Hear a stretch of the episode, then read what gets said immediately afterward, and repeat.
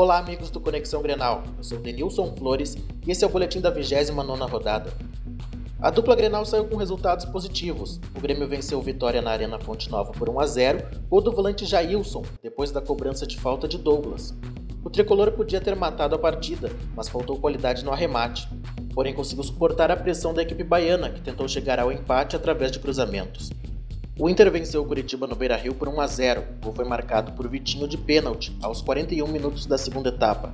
Em partida marcada pela bela atuação do goleiro Danilo Fernandes, que salvou o Colorado em alguns momentos. A defesa mais decisiva foi em pênalti cobrado por Juan, enquanto a partida ainda estava empatada em 0 a 0. Com o término da rodada, o Grêmio está na oitava colocação com 43 pontos. Com a vitória do Cruzeiro, o Inter aparece na 17ª colocação com 33 pontos.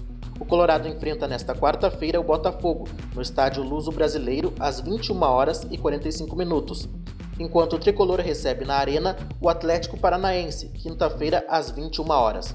Para o Conexão Grenal, Denilson Flores.